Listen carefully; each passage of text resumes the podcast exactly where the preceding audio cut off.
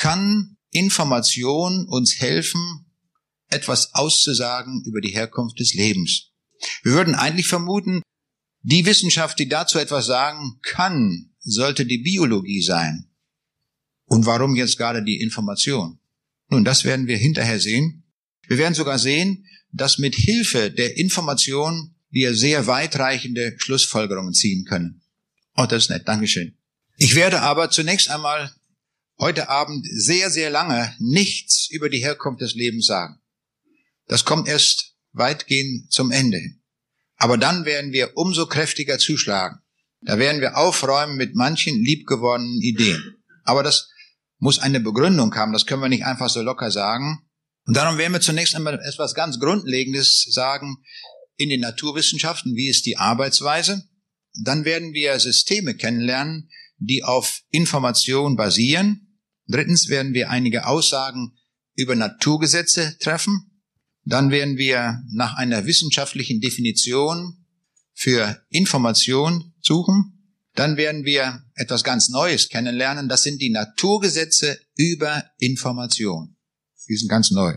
Dann werden wir reden über Informationen in biologischen Systemen. Und wenn wir diese sechs Punkte abgearbeitet haben, dann geht es im Punkt sieben zu den Schlussfolgerungen sieben Stück an der Zahl und wir werden sehen, die sind sehr, sehr weitreichend.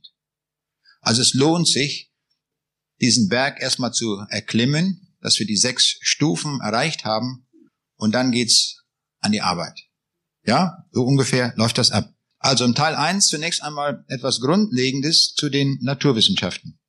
Wie findet man in den Naturwissenschaften heraus, ob eine Idee falsch oder richtig ist? Fangen wir zunächst einmal mit der Mathematik an. Da steht eine schöne Gleichung, Idee 1 also, x plus y Quadrat gleich x Quadrat plus y Quadrat. Nun, jeder merkt schon sofort, das ist falsch. Und zwar, es gibt ein Gesetz in der Mathematik, das hierbei verletzt wird.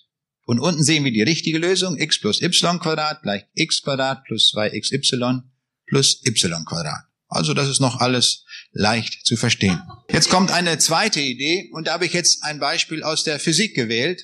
Wir sehen hier eine Wasserrinne und diese Wasserrinne enthält Wasser und das Merkwürdige ist, das Wasser läuft bergauf, dann fällt es in einem Wasser, in einem äh, Wasserfall runter und dann läuft das Ganze ständig so weiter. Wenn ich jetzt die Frage stelle, haben wir das schon mal gesehen? Dann würden wir sagen, hat noch keiner gesehen. Aber stellen wir uns vor, ein Physiker sagt, ich habe in meinem Labor so etwas aufgebaut und in meinem Labor funktioniert das. Jetzt werden wir vielleicht versucht, dorthin zu gehen, sagen, das will ich mal sehen. Aber die Antwort ist die, weil wir ein Naturgesetz haben, nämlich den Energiesatz der Physik, wird das nie möglich sein, in keinem Labor. Weder auf der Erde noch im Universum noch sonst wo. Wir können also von vornherein sagen, das ist ein unmöglicher Vorgang. Den gibt es nicht in dieser Welt. Ja? Und zwar deswegen, weil ein Naturgesetz verletzt wird. Das ist die Antwort. Naturgesetze dürfen nie verletzt werden. Das ist wichtig. Jetzt noch ein Beispiel aus der Chemie. Wir müssen ja alles durchgehen. Hier sehen wir eine dritte Idee. Da steht Natronlauge. Wer kennt das, was das ist? Salzsäure. Wenn man das zusammenmischt, ergibt das ein ACl plus H3O. Ja? Stimmt das? Stimmt natürlich nicht, weil das Gesetz der Stöchiometrie verletzt wird, und aus diesem Grunde muss die Gleichung so heißen, wie es hier unten steht. Nicht H3O, sondern H2O. Wir sehen also falsche Ideen in den Naturwissenschaften, egal ob Chemie, Physik, Mathematik, kann man, wenn es Gesetze gibt, die verletzt werden, als solche entlarven. Und jetzt ein Beispiel aus der Biologie. In der Biologie, so hören wir immer wieder, im Fernsehen und Schulbüchern, überall da steht geschrieben, der Mensch evolvierte in einem langen Prozess der Evolution. Und gemeint ist damit ein Prozess, der so mit einer Urzelle anfing und dann über alle möglichen äh, Krabben und was weiß ich und Frösche hinwegging und irgendwann einmal zum Menschen kam. Das glauben heute viele Leute. Man fragt sich schon mal allein, so wie man das hört, ist sowas überhaupt möglich? Kann das sein? Und ich habe hier schon geschrieben, falsch, weil ein Naturgesetz verletzt wird. Jetzt merken wir schon, wenn es ein solches Naturgesetz gibt, das hier verletzt wird, dann müssten wir konsequenterweise diesen ganzen Müll in den Eimer werfen. Nicht? Dann ist das alles falsch. Aber das müssen wir sehr genau prüfen, ob das äh, möglich ist. Also die Frage, die ich jetzt zunächst erstmal stelle, gibt es ein solches Gesetz, das ganz klar und eindeutig sagt, das gibt es nicht. Aber das müssen wir prüfen.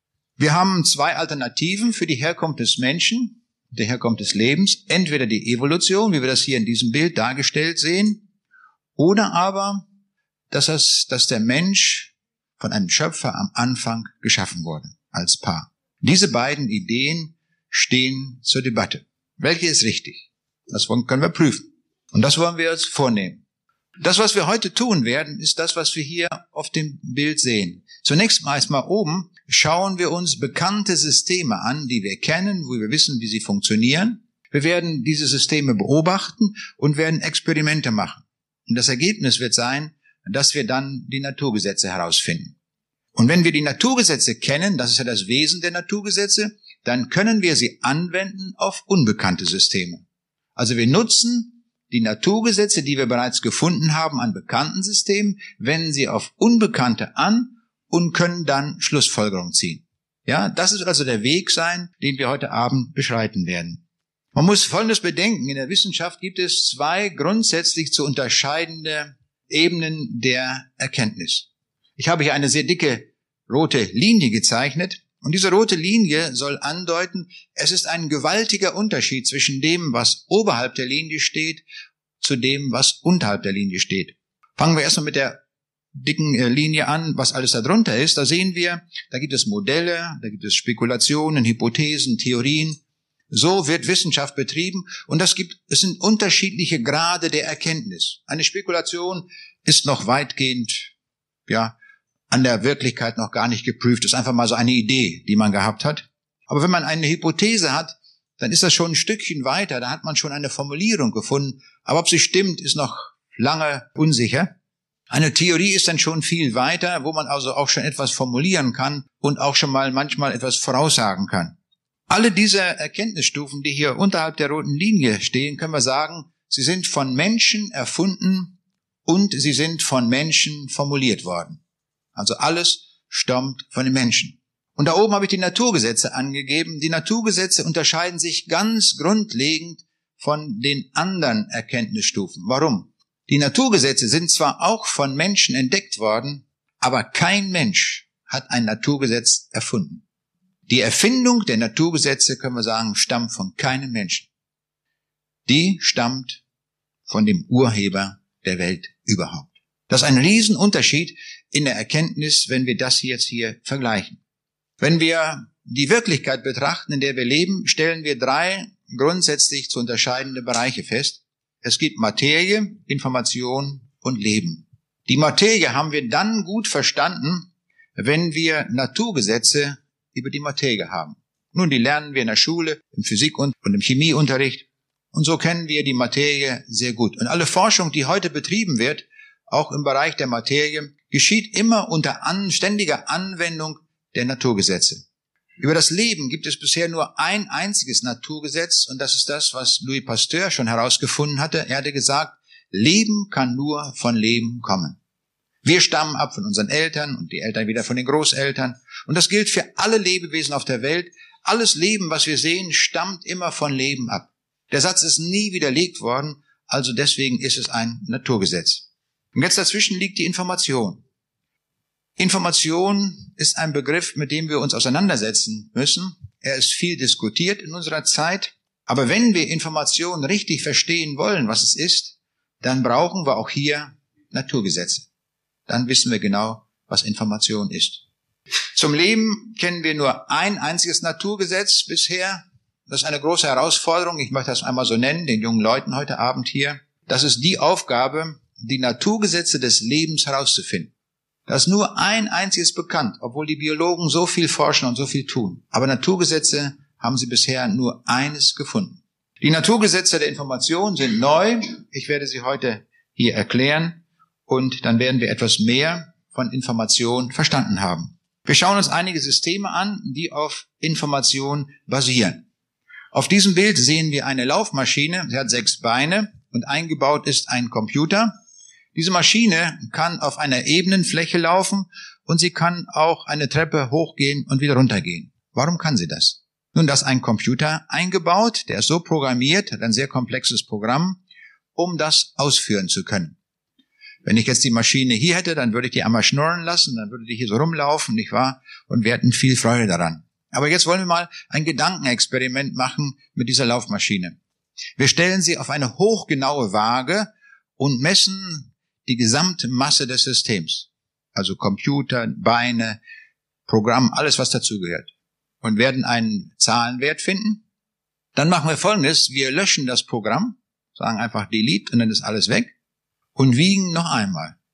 Und jetzt ist unsere Frage, wird jetzt die Anzeige auf der Waage größer sein, gleich sein oder kleiner sein? Wer will mal eine Antwort geben? Gleich. Wer, wer, wer ist für gleich? Mal Hand hoch. Aber das ist die Mehrheit. Also machen wir das demokratisch. Nein, so geht es nicht ganz in der Wissenschaft, aber diese Antwort ist richtig. Wenn wir das Experiment ausführen, werden wir sehen, dass sich an der Masse des Gesamtsystems nichts ändert, wenn wir das Programm löschen. Das ist eine sehr wichtige Erkenntnis. Die ist so wichtig, dass davon ganz viel abhängt, was wir im Folgenden sagen werden. Information ist nämlich eine Größe, die nicht zur Materie gehört. Also Energie, Viskosität, Elektrizität, das sind alles Größen, die gehören alle zur Materie. Nur dann, nur dann, wenn es, wenn Materie vorhanden ist, dann haben wir diese Größen. Ohne Materie haben wir das nicht. Bei der Information ist es anders. Die Information ist eine nicht materielle Größe. Das können wir schon mal festhalten. Sie kann also nicht der Materie zugeschlagen werden. Das ist der tiefe, grundlegende Irrtum, den heute die Philosophen und Evolutionstheoretiker und Materialisten begehen, dass sie sagen, die Information ist ein Bestandteil der Materie. Das ist aber falsch, wie wir gleich noch sehen werden. Auf diesem Bild sehen wir eine Stabheuschrecke, die hat auch sechs Beine, genau wie die andere Laufmaschine, ist eine biologische Laufmaschine, so können wir sie nennen. Und die kann nicht nur auf einer ebenen Fläche laufen, sondern in einem beliebigen Gebüsch und in einem Baum rumlaufen, wo sie noch nie gewesen ist. Wir können uns vorstellen, dass dieses Programm erheblich komplizierter sein muss, dass sie sowas tun kann. Ich weiß nur nicht, an welcher Stelle ich das Programm löschen kann. Aber wenn ich es löschen könnte, dann würde die Stabheuschrecke nicht mehr laufen können. Also auch dieses ist ein vollständig informationsgesteuerter Vorgang. Auf diesem Bild sehen wir eine Ameise mit einem Microchip. Was macht die Ameise? Sie baut die neueste Gen äh, Computergeneration zusammen. Sie hat die richtige Größe. Wir müssen sie nur noch ein wenig trainieren, bis wir das wirklich können. Dieses Bild ist sehr wichtig, auch für unser Verständnis. Wir sehen hier im Microchip das Materie und da können wir Informationen drin speichern. Bei der Ameise ist es ähnlich. Die Ameise besteht auch aus Materie und da ist auch Informationen gespeichert in den DNS-Molekülen. Aber außerdem repräsentiert die Ameise noch Leben. Niemand, kein Wissenschaftler, kein Biologe kann uns heute erklären aus wissenschaftlicher Sicht, was Leben ist. Wir wissen es nicht. Wir wissen nur, es ist auch ein Phänomen, und zwar ist es ein nicht materielles Phänomen. Denn eine tote Ameise unterscheidet sich von einer lebenden Ameise überhaupt nicht im Gewicht. Auch nicht in der Information, die ist ja noch vollkommen da im DNS-Molekül. Es muss also noch einen Unterschied geben, was eine tote von einer lebenden Ameise unterscheidet. Und das ist Leben. Auf diesem Bild sehen wir die komplizierteste und komplexeste informationsverarbeitende in Gänsefüßchen Maschine, aber es ist keine Maschine. Das ist ein Bild aus der Embryonalentwicklung und zwar äh, nach, der ersten, nach den ersten vier Wochen. Von einem bestimmten Tag an fängt ein Herz an zu schlagen, es bildet sich ein Gehirn, das Rückgrat und viele Details entstehen. Unvorstellbar kompliziert. Keiner kann das bisher erklären, wie das wirklich funktioniert. Nur eines, das wissen wir genau. Dieser Vorgang wird vollständig informationsmäßig gesteuert. Würden wir die Information aus diesem System rausnehmen, wäre das nur noch ein wildes Zellwachstum. Es würde nicht so konstruiert ablaufen. Wir haben jetzt einige Systeme kennengelernt, die mit Information arbeiten und wir haben gesehen, Information ist in technischen wie auch in biologischen Systemen eine unvorstellbar wichtige Kenngröße. Jetzt möchte ich ein paar Sätze zu Naturgesetzen sagen. Wir wollen ja Naturgesetze kennenlernen. Was ist das Wesen der Naturgesetze? Zunächst einmal müssen wir zwei Arten von Naturgesetzen unterscheiden. Materielle Größen und nicht materielle Größen. Diese Unterscheidung ist grundlegend und wichtig.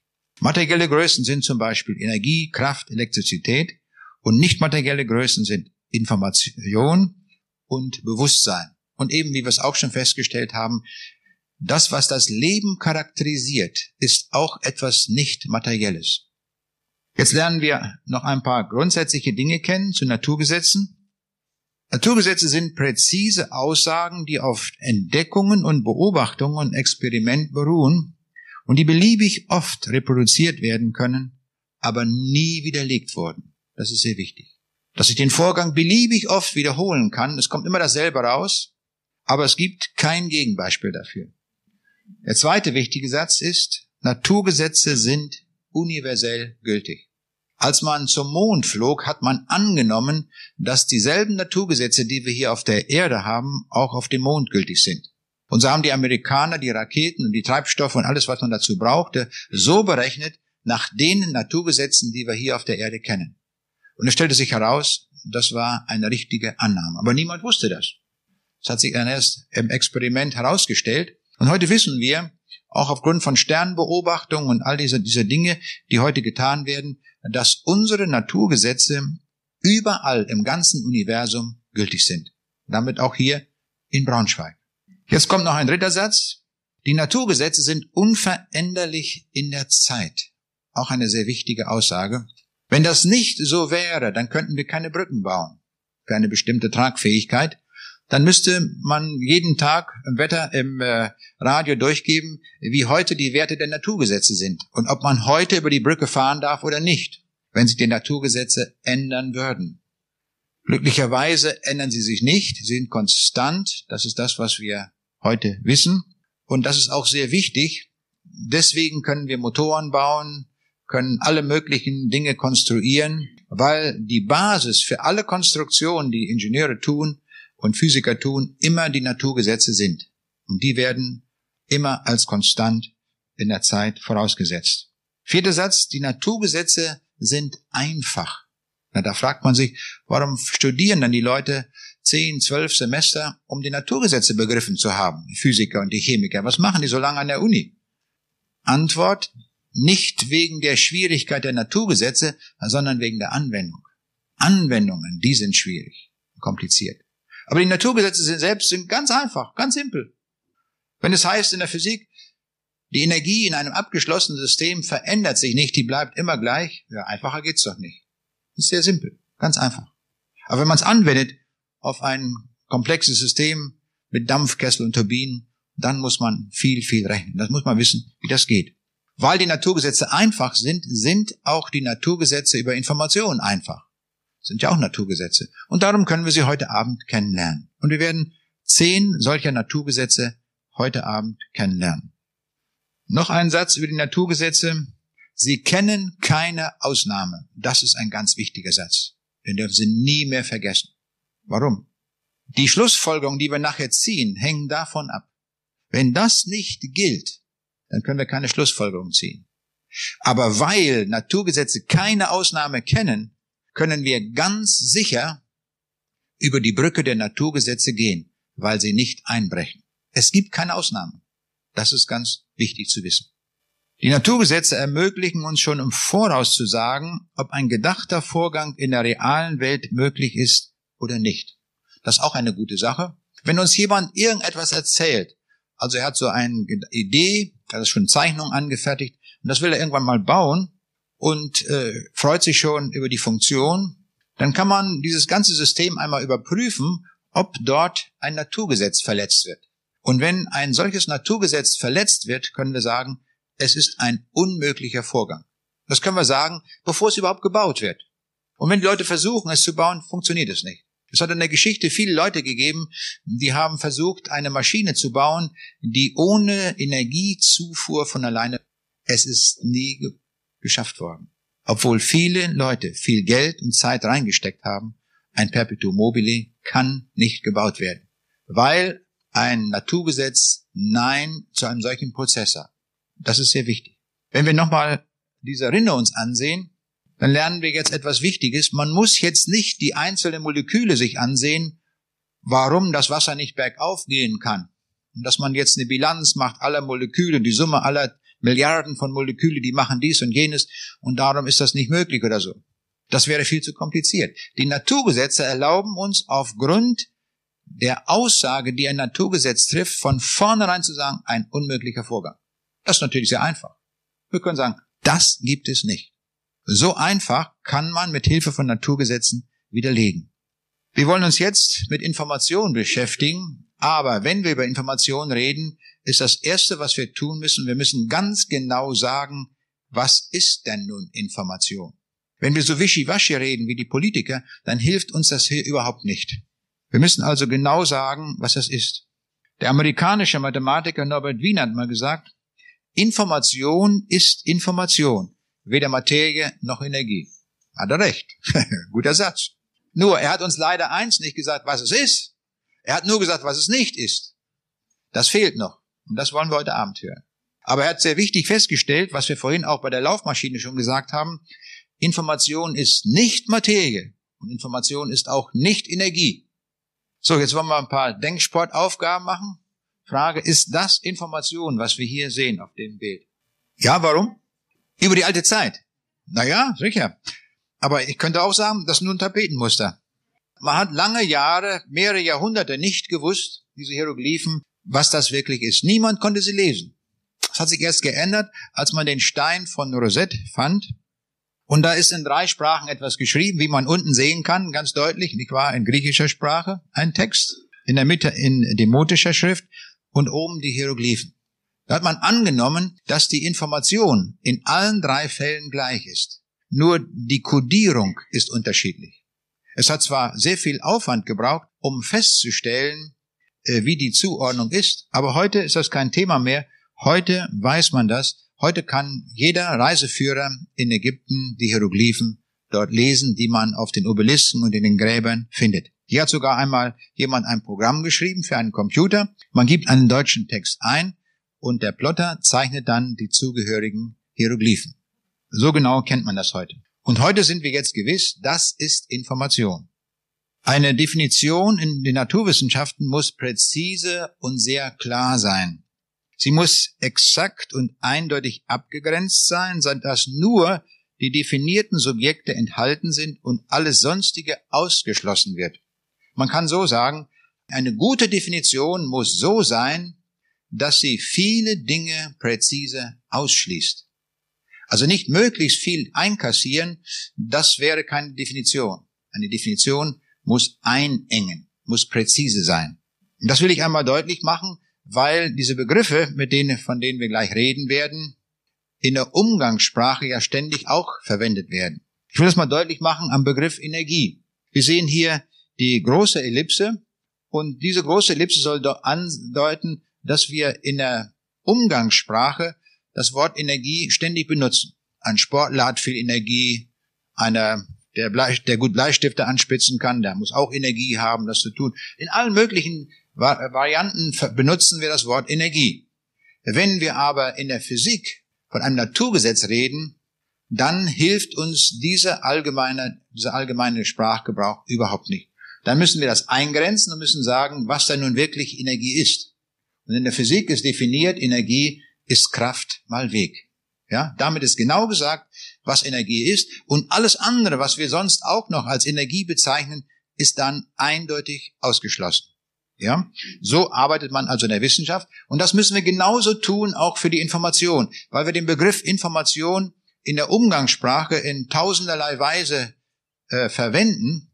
Aber wenn wir jetzt wissenschaftlich arbeiten wollen und Naturgesetze über Information beschreiben wollen, dann müssen wir eine Definition machen, die exakt ist. Und diese Definition für Information sehen wir nun hier auf diesem Bild.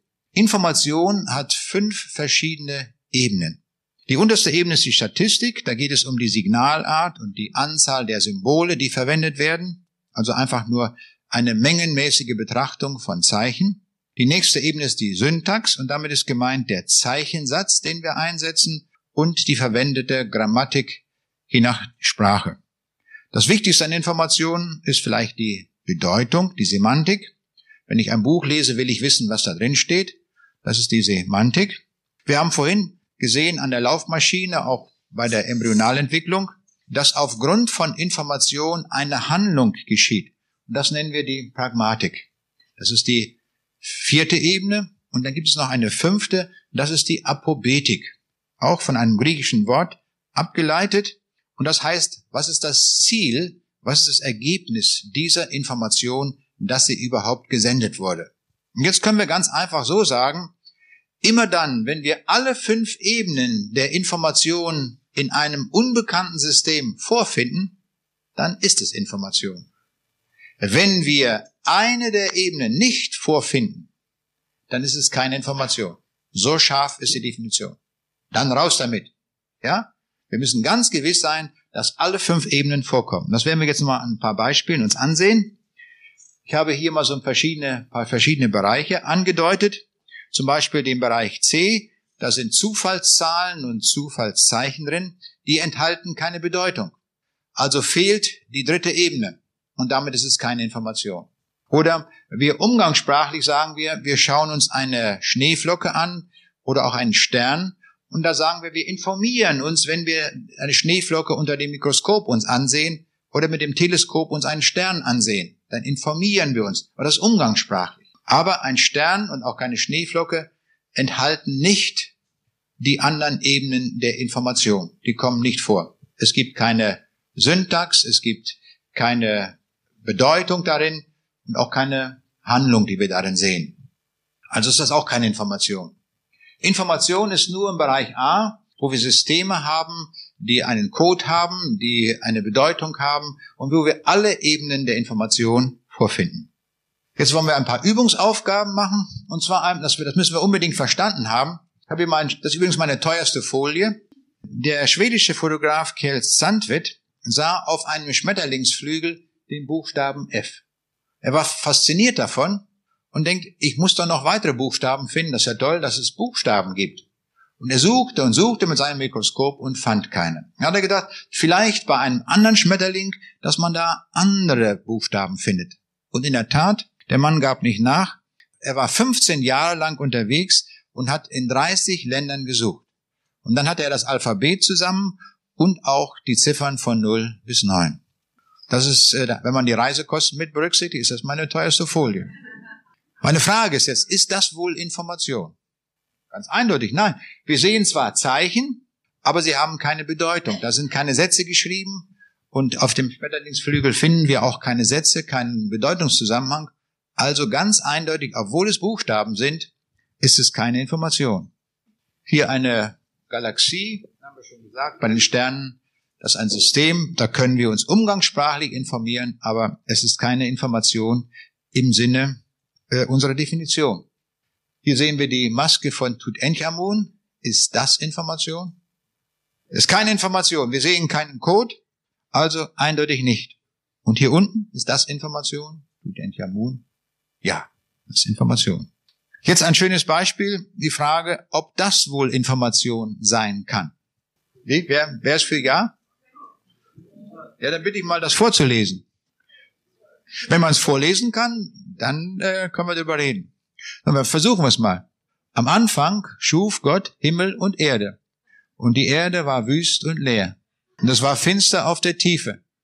Der Geist Gottes schwebte auf dem Wasser. Und Gott sprach, es werde Licht. Und es war Licht. Und Gott sah, dass das Licht gut war. Da schied Gott das Licht von der Finsternis und nannte das Licht Tag und die Finsternis Nacht. Da war das Abend und Morgen der erste Tag. Wir sehen also, wir können auf diese Weise die ganze Bibel übersetzen. Das hätte sogar den Vorteil, dass diese Bibel von den Chinesen, von den Russen, Deutschen, Engländern, von allen verstanden würde. muss nur den Code einmal kennen. Jetzt noch eine andere Frage. Die Amerikaner haben auf der Pioneer-Sonde diese Plakette angebracht. Und die Idee war, wenn irgendwo im Weltraum es Lebewesen gibt und die würden das sehen, dann wären sie darüber informiert, dass es an anderer Stelle des Universums Leben gibt. Und die sehen so aus. Meine Frage ist, ist das Information? Eindeutig nicht. Wir sehen hier keinen Code. Hier ist nichts Geschriebenes. Das ist ein Bild. Information entsteht dadurch, dass man aus einem Zeichensatz Buchstaben oder Zeichen entnimmt und die in einer Weise zusammensetzt, dass dadurch Information entsteht. Also müssen wir es leider rausschmeißen. Ich habe natürlich sie auch etwas irregeführt, weil ich das Wort Information so pointiert verwendet habe. Umgangssprachlich ja. In unserer Definition nein. Ja? Da muss man also sehr aufpassen. So, jetzt kommen wir zum entscheidenden Punkt. Jetzt werden wir die Naturgesetze über Information kennenlernen. Zehn Naturgesetze über Information. Erstes, irgendetwas Materielles, wie zum Beispiel physikalische oder chemische Prozesse, kann nichts nicht Materielles hervorbringen. Also die Materie ist nicht in der Lage, Informationen zu erzeugen. Die Materie ist auch nicht in der Lage, Bewusstsein zu erzeugen. Es ist nie gezeigt worden. Obwohl viele Wissenschaftler daran arbeiten, um das, um das sagen zu können, es ist nie gezeigt worden, ist unmöglich, weil es ein Naturgesetz ist. Das ist nicht möglich. Materielle und nicht materielle Größen liegen so weit auseinander, dass man das nicht sagen kann. Das wäre das erste Gesetz, werden wir auch anwenden. Das zweite Naturgesetz, Information ist eine nicht materielle, ja sogar fundamentale Größe, also eine grundlegende Größe und nicht eine Eigenschaft der Materie. In vielen Büchern der Biologie und der Evolution und was auch immer werden wir eine andere Aussage finden. Da wird nämlich behauptet, Information kann der Materie zugeschlagen werden. Aber das ist nur eine philosophische Idee. Das hat mit der Wirklichkeit nichts zu tun. Seien Sie vorsichtig mit der Philosophie. Wissen Sie, was Philosophie ist? Ich habe mal neulich eine Definition gelesen, was Philosophie ist. Philosophie ist, wenn jemand in einem dunklen Zimmer eine Katze sucht, die gar nicht drin ist. Ein bisschen hart, aber es ist ein Kern enthalten. Äh, dritter Satz. Information benötigt ein materielles Medium zur Speicherung und zur Übertragung. Das ist auch unsere Erfahrung. Immer wenn wir Informationen übertragen wollen oder speichern wollen, brauchen wir Materie. Aber dadurch wird die Größe Information nicht zu einer materiellen Größe. Nummer vier. Information kann nicht in statistischen Prozessen entstehen. Also in Zufallsprozessen kann niemals Information entstehen. Es ist nie beobachtet worden. Und wir haben ja gesagt, die Naturgesetze werden abgeleitet durch Beobachtung der Wirklichkeit und durch Experimente. Nummer fünf. Es gibt keine Information ohne Code. Also immer braucht man einen Zeichensatz. Er kann beliebig sein, aber er muss da sein. Jeder Code, das ist auch unsere Erfahrung, ist ein durch Intelligenz entstandener Zeichensatz und beruht auf der gegenseitigen Vereinbarung von Sender und Empfänger. Das nutzen wir jetzt im Augenblick auch aus. Wenn ich jetzt Chinesisch reden würde, was ich gar nicht kann, aber wenn ich es würde, würden wir uns nicht verstehen, weil das Codesystem nicht übereinstimmt. Nummer sieben. Die Zuordnung von Bedeutung zu und von einem Zeichensatz ist ein geistiger Prozess, der Intelligenz erfordert. Auch das ist unsere eindeutige Erfahrung. Nummer acht. Es gibt keine neue Information ohne einen intelligenten und zielorientierten Sender. Immer dann, wenn neue Informationen entsteht, ist Intelligenz nötig. Wenn wir ein Blatt Papier auf einen Kopierer legen und die Information kopieren, ist das keine neue Information. Das kann eine Maschine auch. Aber neue Informationen, dazu ist immer Intelligenz erforderlich. Noch einmal diese fünf Ebenen der Informationen, die wir kennengelernt haben. Und die sind auch gültig auf der Senderseite wie auch auf der Empfängerseite. Und sie haben alle dort auch eine Bedeutung. Jede Informationsübertragungskette kann zurückverfolgt werden bis zu einer intelligenten Quelle. Also stellen wir uns vor, wir sitzen im Auto, hören Autoradio, dann bekommen wir Informationen aus dem Radio. Ist das Radio die Quelle der Information? Nein. Ist der Sendemast die Quelle der Information? Nein. Wenn wir zurückgehen so weit bis an den Anfang, dann steht eine Autorin oder ein Autor am Anfang, wo die Information herkommt. da können Sie jede beliebige Radiosendung einschalten, so werden Sie es sehen. Das gilt für jede Information, auch wenn man die Quelle nicht sehen kann. In den meisten Fällen sieht man die Quelle nicht. Gehen Sie mal in eine Bibliothek, wo tausende von Büchern stehen, und Sie werden im Normalfall keinen Autor sehen. Aber niemand würde den Schluss ziehen und sagen, ja, dann gibt es keinen Autor. Würde ja niemand sagen. Das ist hier wichtig. Der Sender ist in den meisten Fällen, können wir sogar sagen, nicht zu sehen. Heute Abend ist ein Ausnahmefall, nämlich dieses Buch hat natürlich auch einen Autor, wie jedes Buch, und der Autor steht nun gerade auch hier. Also das kommt nicht alle Tage vor. Jetzt kommt noch der zehnte Satz, da sind wir schon durch. Information bildet die nicht materielle Basis für alle technischen Systeme, Kunstwerke und alle biologischen Systeme. Also überall wird Information gebraucht. Das sind die zehn Naturgesetze über Information und wir haben alle gemerkt, das, was ich versprochen habe, dass sie einfach sind, das stimmt. Das ist kein Satz, der in irgendeiner Weise kompliziert ist. Dass wir jetzt die zehn nicht auf einmal wieder jetzt wiederholen können, ist eine andere Frage, aber das wäre gar kein Problem. Die kann man sich sehr schnell merken. Noch einmal etwas zur Definition der Information. Ein Philosoph hat einmal gesagt, alles im Universum ist Information. Sowas kann sich nur ein Philosoph erlauben, ein Politiker noch auch noch, aber kein Naturwissenschaftler, das geht nicht. Und darum ist das, was hier rot eingekringelt ist, natürlich naturwissenschaftlich nicht zu gebrauchen. Wir müssen das einengen. Und was wir hier sehen, dieser, diese Ellipse, die jetzt eingezeichnet ist, ist eine Definition, bei der wir sagen, alle Systeme, die hier enthalten sind, haben einen Code. Aber das reicht noch nicht aus für unsere Präzisierung, wie wir vorhin schon gesehen haben. Diese Definition stammt übrigens von dem Amerikaner Shannon. Was wir brauchen, ist etwas, was wir gleich sehen werden. Das ist das, was hier rot eingetragen ist. Und das ist meine Definition. Dieses rote. Das heißt, alles andere ist ausgeschlossen und nur das, was hier drin ist, das ist Information. Darum müssen wir bei den Systemen sehr sorgfältig sein, um immer sagen zu können, ob wir innerhalb oder außerhalb der Definition von Information sind. Jetzt wollen wir einmal die Information in den biologischen Systemen ansehen oder prüfen, ob das wohl Information ist oder nicht. Denn wenn wir in den biologischen Systemen Information finden, dann können wir die Sätze anwenden. Wenn wir dort keine Information finden, können wir nichts sagen. So ist der Befund. Gehört der Code, den wir in den DNS-Molekülen finden, in den Definitionsbereich von Information? Das ist eine sehr wichtige Frage. Nun, die entschlüsselten Teile der DNS enthalten Wörter, die drei Buchstaben lang sind. Und diese drei Buchstabenwörter repräsentieren spezifische Aminosäuren. Also es gibt eine Zuordnung zur Bedeutung. Und damit ist das Information. Wir haben vier Buchstaben im DNS-Molekül. Adenin, Thymin, Cytosin und Guanin. Weil das also chemische Prozesse sind, sind das natürlich auch chemische Buchstaben. Und wir sehen hier die 20 verschiedenen Aminosäuren, die es gibt. Und wir sehen hier im genetischen Code jeweils Wörter, die drei Buchstaben lang sind. Also im Unterschied zu den natürlichen Sprachen ist die Sprache in der Genetik eine Sprache, bei der alle Wörter gleich lang sind, nämlich aus drei Buchstaben bestehen. Also es handelt sich wirklich um Information. Wir sehen hier nochmal die vier Buchstaben, wie sie chemisch aussehen. Und hier im DNS-Molekül sehen wir, wie sie angeordnet sind. Mal eine kleine Frage zwischendurch.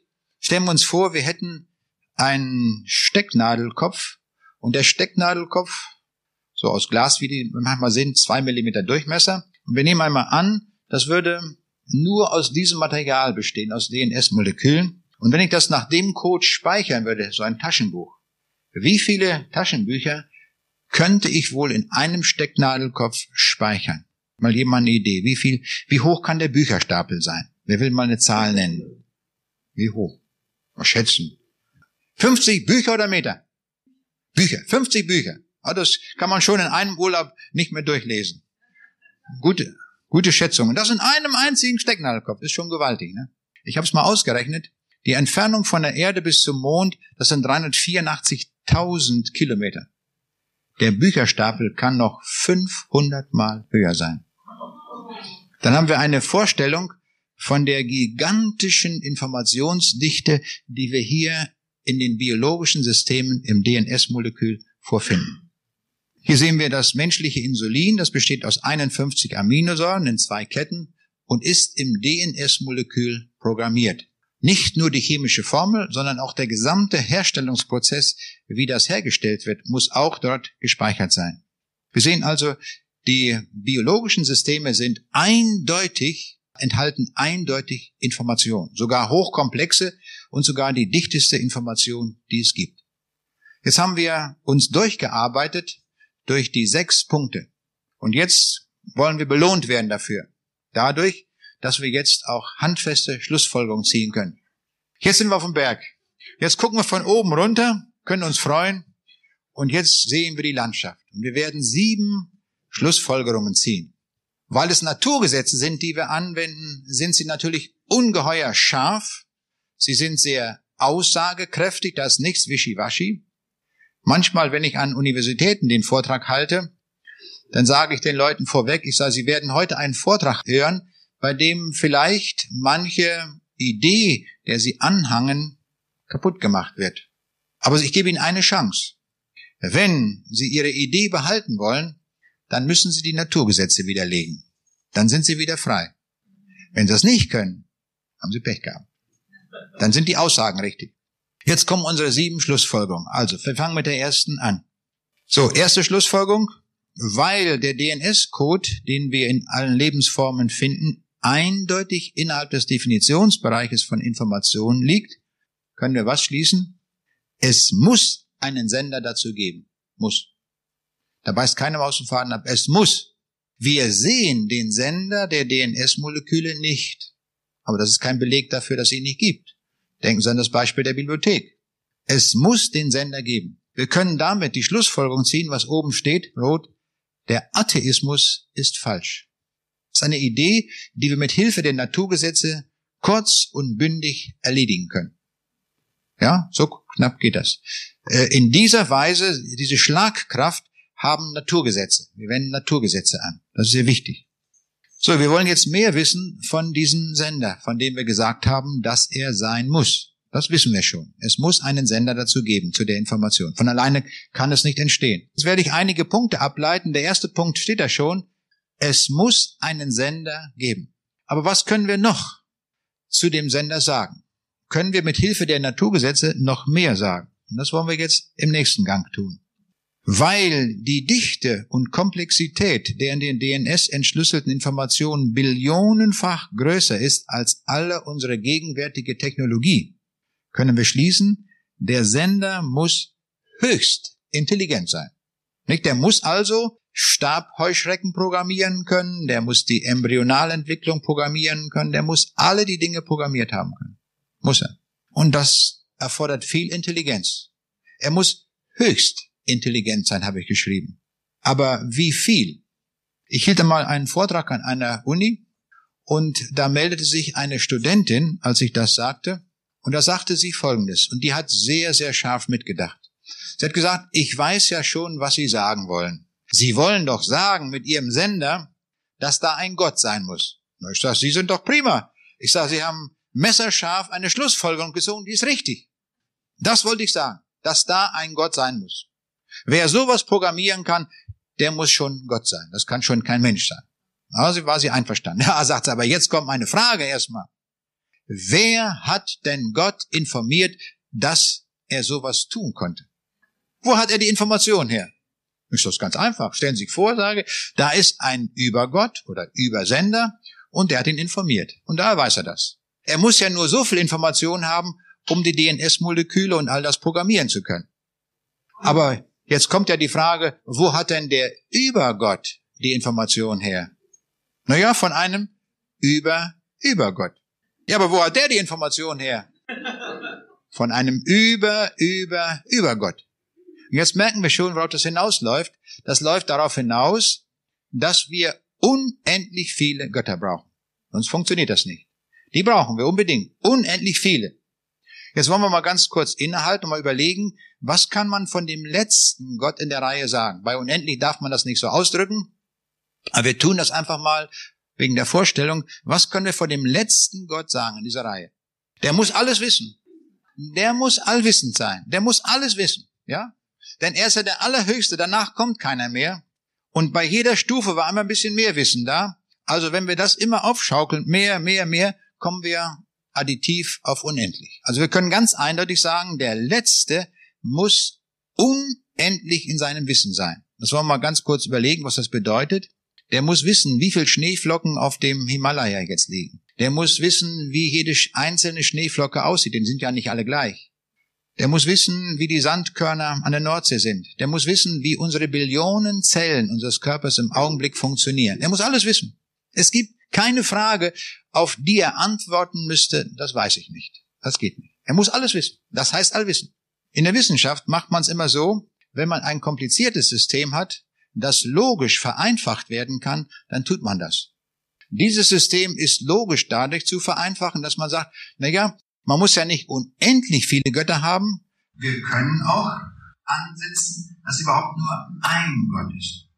Und für diese einfache Variante entscheiden wir uns zunächst einmal wissenschaftlich.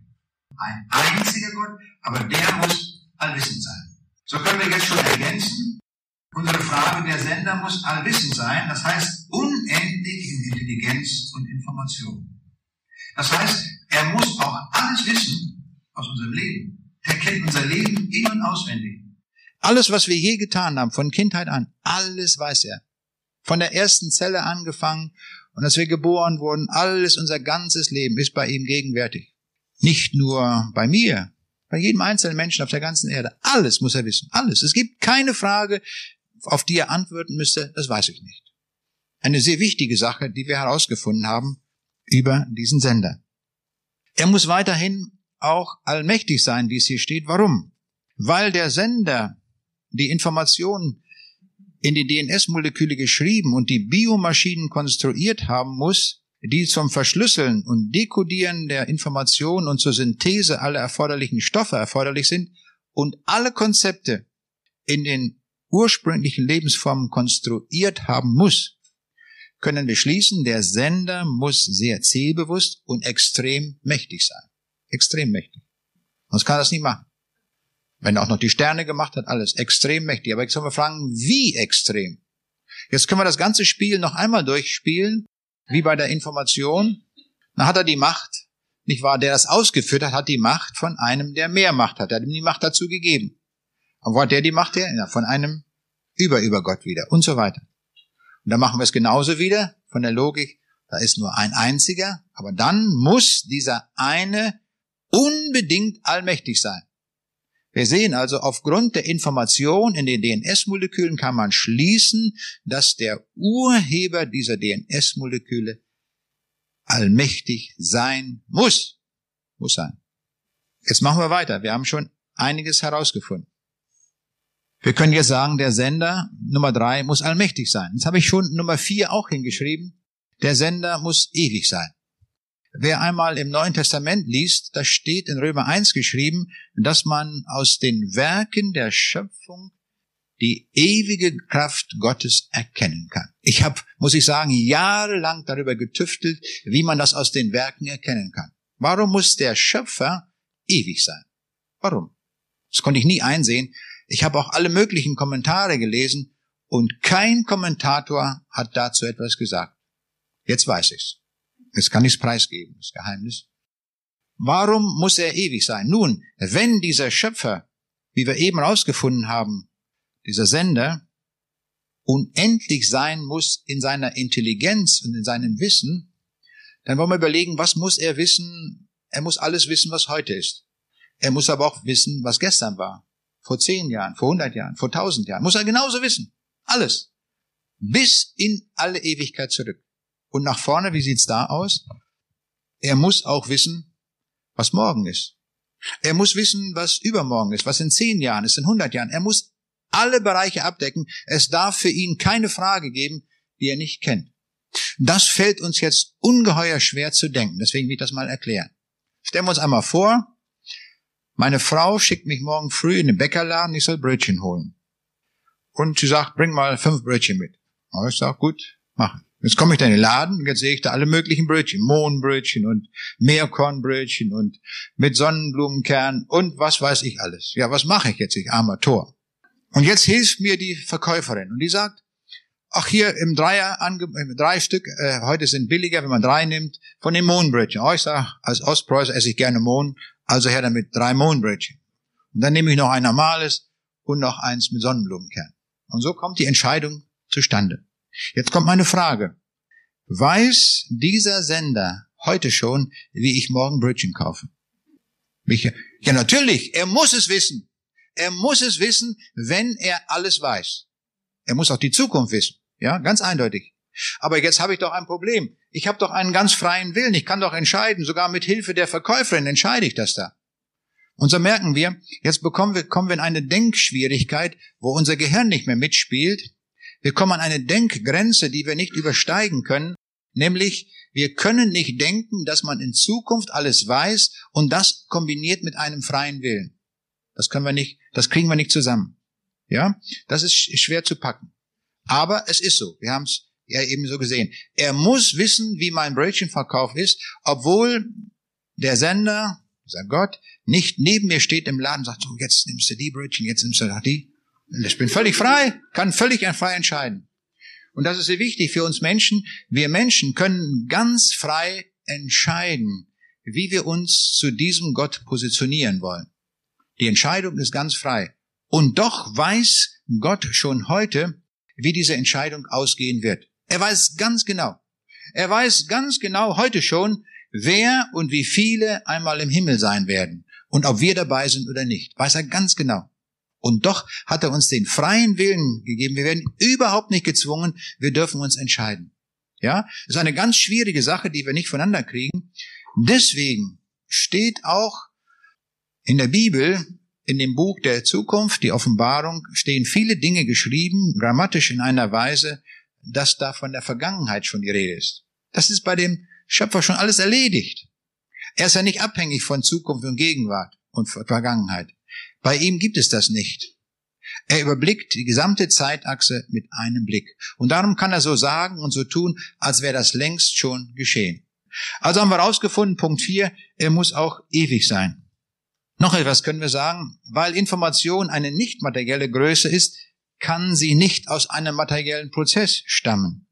Wir können darum schließen, der Sender muss mindestens eine nicht materielle Komponente haben, also Geist. Er muss. Er kann nicht nur Materie sein. Wir können also schließen, dass dieser Sender, von dem wir reden, dass er Geist sein muss. Jetzt haben wir schon verschiedene Dinge herausgefunden, diese fünf Punkte, die da unten stehen.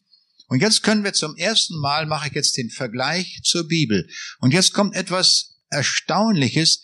Das, was wir mit Hilfe der Naturgesetze herausgefunden haben über Information, steht exakt auch so in der Bibel. Da steht nämlich, erstens, es muss ein Sender sein. Im Psalm 14 lesen wir, die Toren sprechen, es ist kein Gott. Wie kann man so dumm sein, sagt die Bibel. Ist doch so eindeutig, so klar. Das ist Dummheit, Torheit. Zweitens, der Sender muss allwissend sein. Johannes 16, Vers 30. Nun wissen wir, dass du alle Dinge weißt. Alles. Ohne Ausnahme. Nummer drei, der Sender muss allmächtig sein. Da lesen wir in Offenbarung 1, Vers 8. Ich bin das A und das O, der da ist und der da war und der da kommt, der Allmächtige. Nummer vier, der Sender muss ewig sein, ehe denn die Berge wurden und so weiter, bist du Gott von Ewigkeit zu Ewigkeit. Damals. Und Nummer fünf, der Sender muss eine nicht materielle Komponente haben.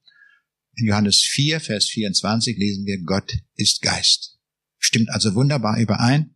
Das ist sehr wichtig, in unserem 21. Jahrhundert zu wissen, dass die Bibel das hochaktuellste Buch der Weltgeschichte ist und allen modernen Erkenntnissen zu allen modernen Erkenntnissen zusammenpasst, soweit sie richtig sind. Denn die Bibel ist das Buch der Wahrheit. Das Falsche werden wir in der Bibel nicht finden. Das Wahre finden. Jetzt haben wir schon etliches gesagt über den Schöpfer. Das war unser roter Kasten. Wer ist der Schöpfer? Jetzt wollen wir wissen, wer ist denn nun der Schöpfer? Wenn wir noch mehr über ihn wissen wollen, nämlich dass er allmächtig ist und ewig, was wir herausgefunden haben, wenn wir noch mehr wissen wollen zur Person, dann können wir das mit Hilfe der Naturgesetze der Information nicht herausfinden. Wir kommen an eine wissenschaftliche Grenze, die wir nicht übersteigen können. Aber die Bibel geht darüber hinaus und sie gibt uns die Antwort und sie sagt uns in Johannes 1, Vers 1, am Anfang war das Wort und das Wort war bei Gott und Gott war das Wort. Und es ist alles durch das Wort gemacht. Und davon ist nichts ausgenommen. Und wenn wir weiterlesen im Johannesevangelium, dann sehen wir, dieses Wort ist eine Person, es ist Jesus Christus. Also all das, was wir über den Sender gesagt haben vorhin, das alles können wir sagen, das trifft auf Jesus zu. Er ist allwissend, er ist allmächtig, er ist ewig. Nummer fünf, weil Information eine fundamentale nicht materielle Größe ist, die nicht von einem materiellen Prozess stammen kann, der Mensch aber in der Lage ist, Informationen zu erzeugen, können wir was sagen? Der Mensch muss eine nicht materielle Komponente haben, nämlich Seele und Geist, wie es die Bibel nennt. Das heißt, der Materialismus, die Philosophie des Materialismus ist damit wissenschaftlich tot. Das ist nicht eine Sache, dass man sagt, na ja, ich bin halt der Meinung, ich kann das ja immer so annehmen oder so. Es muss gesagt werden, der Materialismus ist eine philosophische Idee, die zutiefst falsch ist. Wir haben sie widerlegt. Mit Hilfe von Naturgesetzen. Da muss man nicht dicke Bücher schreiben und lange widerlegen, sondern das ist einfach klar dann. Wollen Sie mal sehen, wie man den Urknall widerlegt? Mit Naturgesetzen geht das ganz schnell und einfach. Weil Information eine nicht materielle Größe ist, das wissen wir ja, können wir schließen, dass die Behauptung, das Universum sei nur aus Materie und Energie entstanden, falsch ist. In jedem Buch, wo über Evolution geschrieben steht, wird gesagt, dass das Universum einen Anfang gehabt hat aus Masse und Energie. Was anderes gab es nicht. Und daraus ist alles entstanden, was wir heute sehen. Nun sehen wir aber in dieser Welt sehr viel Information. Und die Frage ist, wo kommt die Information her, wenn Information eine nicht materielle Größe ist, die nicht aus Materie und Energie stammen kann? Dann bleibt nur eine Schlussfolgerung übrig. Dieses Konzept des Urknalles ist falsch. So einfach geht das. Ein Naturgesetz sagt nein, geht nicht. Jetzt kommen wir noch zu Nummer sieben weil auch die biologische Information nur von einem intelligenten Sender kommen kann und weil alle Theorien der chemischen und biologischen Evolution verlangen, dass Information von alleine aus Masse und Materie entstanden sein muss, also kein Sender, können wir schließen, dass alle Theorien oder Konzepte der chemischen und biologischen Evolution falsch sein müssen. Ja, unbedingt. Alles falsch. Wir können tausende von Schulbüchern verbrennen. Nicht, weil wir Spaß am Flammen haben, sondern weil sie falsch sind. Und weil wir die Jugend falsch informieren. Das ist der Grund. Die Evolution kann niemals funktionieren. Also schon vom Ansatz her nicht, das geht nicht. Weil die Information nicht entstehen kann. Jetzt muss ich auf einen Punkt, auf eine Unterscheidung hinweisen, die sehr wichtig ist. Wir beobachten bei den biologischen Systemen, dass sie nicht starr sind, sondern wir erleben, dass sie eine gewisse Flexibilität haben und Veränderungen aufweisen. Und die Veränderungen sind möglich durch Umwelt, durch mancherlei Einflüsse. Das gibt es. Es gibt Selektion. Wir kennen diesen Birkenspanner, den schwarzen und den weißen, als die, die gab es aber vorher schon. Als dann die Industrie aufkam und die Birken immer dunkler wurden, dann wurden von den Vögeln natürlich vorwiegend die Weißen gesehen, dann wurden die aufgefressen. Das ist Selektion. Aber durch diesen Prozess der Selektion sind keine neuen Birkenspanner entstanden. Die waren vorher da. Nur die eine wurden mehr gefressen als die anderen. Wir sehen diese Prozesse, die gibt es, aber dadurch kann keine Information entstehen und schon gar kein Leben. Das sind also unmögliche Prozesse. Die Veränderungen, die wir manchmal finden bei den Lebewesen, sie sind vom Schöpfer so gewollt. Auch um sich anpassen zu können. Das ist notwendig. Ich will mal so sagen, das Lebensprogramm, das der Schöpfer in seiner Allwissenheit geschaffen hat, weil er auch wusste, welche Veränderungen es auf dieser Erde geben wird, hat er sie so gestaltet, dass sie auch sich anpassen können an bestimmte neue Bedingungen. Diese Bedingungen sind aber vorprogrammiert. Das soll heißen, wie bei einem Programm, das ständig mit einem bestimmten Datensatz durchläuft, wird das Programm immer in ganz bestimmter Weise durchlaufen. Und bestimmte Verzweigungen kommen nie vor. Wenn aber die Datensätze sich ändern, völlig andere Werte, dann werden auch andere Teile des Programmes durchlaufen.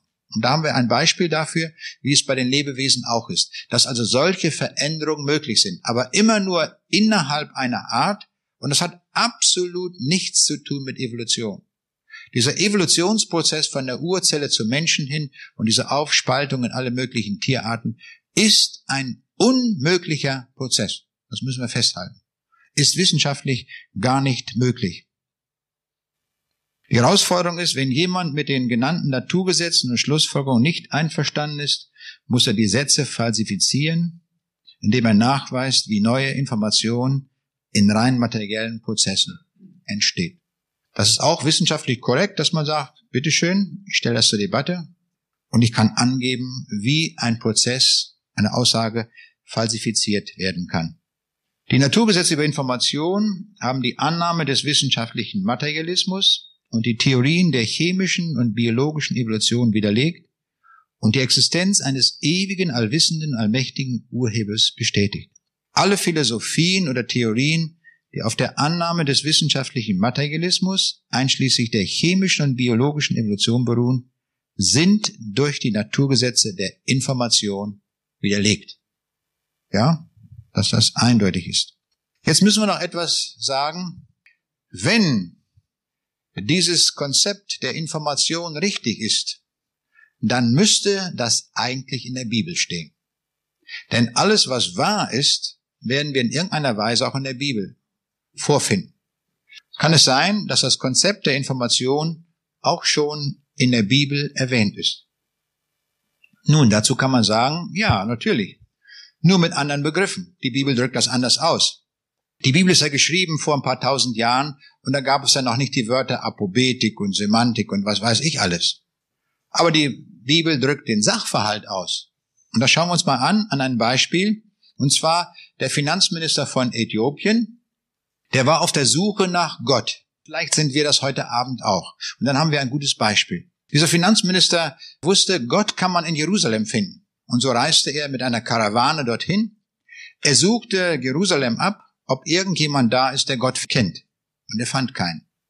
Die waren zwar super fromm, die hatten also so Gürtel um mit Kugeln dran, haben die durchgebetet, die haben gebetet wie die Weltmeister, aber er guckt immer in die Gesichter rein und hat gesagt, das kann nicht sein, das, kann, das sind nicht Leute, die Gott kennen, feinen Fall. Und dann war er geneigt, nach Hause zu reisen, aber er hat die Taschen voller Geld, wie das so bei Finanzministern ist. Und dann ging er und kaufte sich eine Buchrolle. Er wusste nicht, was das war, aber Hebräisch hat er mal in der Schule gehabt und so hat er gelesen.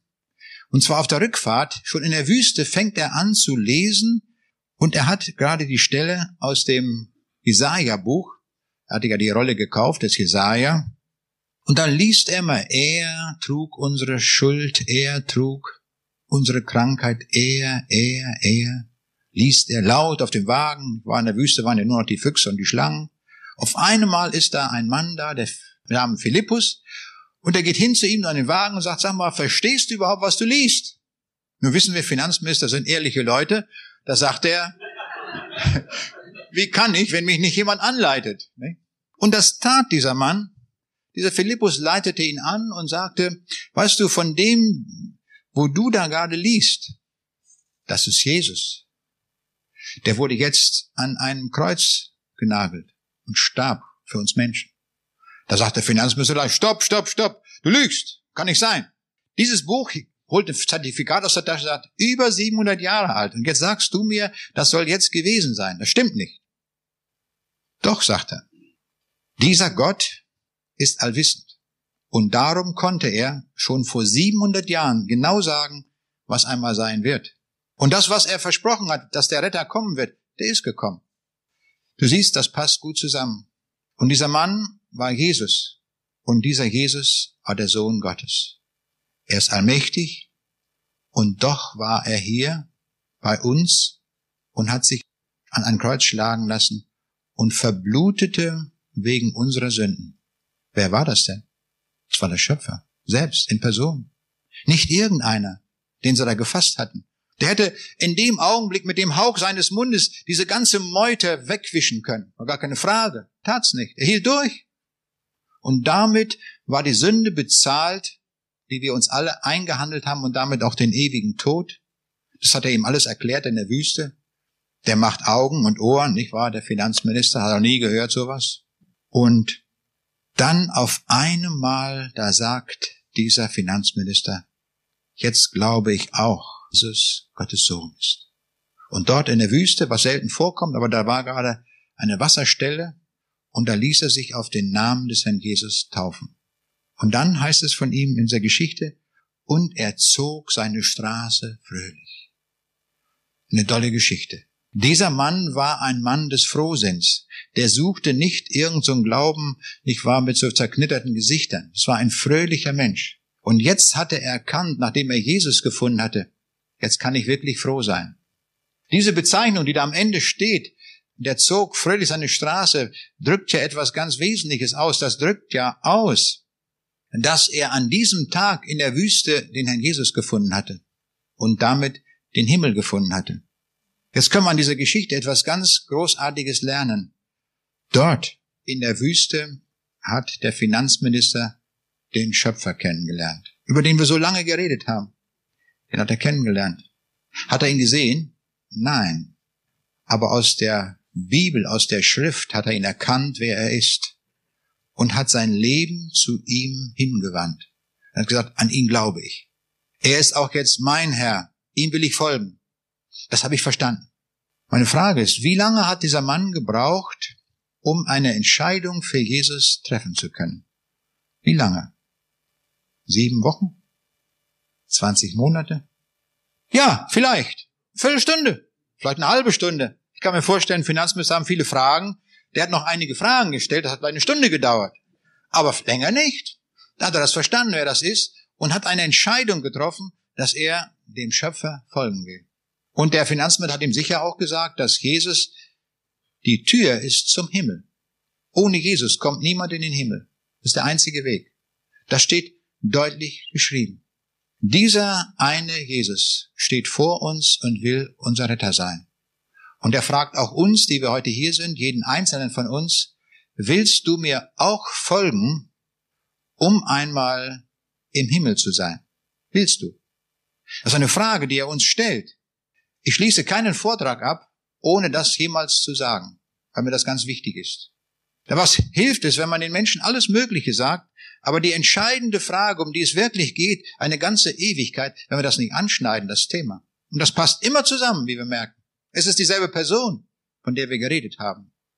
Um diesen Jesus geht es und von ihm hängt alles ab, unsere ganze Ewigkeit. Von unserer Position zu Jesus hängt es ab, ob wir einmal in der Ewigkeit im Himmel sein werden oder in der Hölle. Es gibt nichts dazwischen. Es gibt nur die beiden Orte. Das sagt uns die Bibel eindeutig. Ich gebe dir eine Empfehlung. Aufbruch zum Himmel. Wohin denn sonst? Ich habe doch keine Lust, eine Ewigkeit im Leid zu sitzen in den Flammen zu brennen und was da alles gibt. Schrecklich ist das. Da kann man doch nur diesen einen Weg einschlagen und sagen, dieser Herr liebt mich und er hat etwas für mich bereitet, was kein Auge gesehen hat und kein Ohr gehört hat. Was nie ein Mensch an Freude empfunden hat, das hat er bereitet für uns im Himmel. Wir sind Geladene. Wir sind Geladene des Himmels. Wir sind Geladene dieses Schöpfers. Wir sind Geladene dessen, der sagt, ich bin die Ewigkeit. Ich bin der Weg zum Himmel. Und das erlebe ich immer wieder auch unterwegs, wie Menschen, die zum ersten Mal das hören und den Herrn Jesus annehmen. Ich hielt neulich einen Vortrag, blieben ein paar Leute zurück und dann eine Frau, die noch da stand, sagte ich, sagen Sie mal, mich interessiert mal, wie sind Sie eigentlich hierher gekommen heute? Und dann sagt sie, ich äh, bin heute Morgen mit meinem Hund spazieren gegangen. Das ist 50 Kilometer weiter. Und dann äh, auf einmal kommt eine andere Frau mir entgegen, hat auch einen Hund. Naja, die, die Hunde bellen. Und dann kommen wir ins Gespräch. Und da erzählt die andere Frau mir, wir kommen ganz schnell, kamen wir zum Thema Sinn ist des Lebens. Oh, sagt sie, das interessiert mich auch. Naja, sagt die andere Frau, fünf, wenn wir 50 Kilometer weiterfahren, äh, da spricht heute Abend jemand über den Sinn des Lebens, kommen Sie auch mit. Da kam sie mit, hörte das und entschied sich an diesem Abend zur Nachfolge Jesu. Ein Hund war sozusagen der Auslöser für die Ewigkeit. Ist doch ganz egal, was der Auslöser ist. Es gibt tausende von Auslösern, wie das sein kann. Das ist bei jedem sowieso anders. Wie auch immer der Grund ist, wie wir heute hierher gekommen sind. Jesus hat nur einen einzigen Wunsch, dass wir heute uns auf den Weg machen zu ihm hin. Das ist der einzige Wunsch, den er hat. Damit wir ja nicht verloren gehen, das wäre tragisch. Und darum biete ich an, auch heute, ich werde gleich runtergehen, dort unten in den Jugendraum, Treppe tiefer, da Kann jemand sagen, wo das ist? Und da erwarte ich jeden, der sagt, ich will mich genauso wie der Finanzminister auf den Weg machen und ich möchte diesen Schöpfer persönlich kennenlernen. Es ist ja mein Schöpfer. Es ist ja der Schöpfer, der verantwortlich dafür ist, dass meine Zellen überhaupt fun funktionieren. Ohne diesen Schöpfer könnte ich nicht sehen und nichts hören. Er hat ja alles gemacht. Den will ich kennenlernen. Und weil er der Urheber ist, hat er auch ein Anrecht darauf, dass wir ihm folgen. Und darum wollen wir uns auf den Weg machen, heute zu ihm hin, damit wir ewiges Leben haben. Und wir haben gesehen an den Beispielen, das kann man an einem Tag gewinnen. Das ist möglich. Das liegt daran, dass das göttlich ist. Wenn wir Menschen das erfunden hätten, dann würde das keiner machen können. Das wäre so kompliziert. Das wäre so ungefähr wie die EG-Verordnungen, die kein Mensch mehr versteht, was da alles noch geht. Das wäre alles sehr kompliziert. Aber weil das göttlich ist, ist das so, dass man das an einem Abend erklären kann. Ich werde gleich dort runtergehen, werde meine Bibel mitnehmen und wer dorthin kommt, dem werde ich erklären, wie der Weg geht. So einfach ist das. Wir müssen nur noch eines tun, wie beim Brötchenkauf. Ich muss den Willen dazu haben, das zu tun. Wer es nicht will, der wird es nicht kriegen.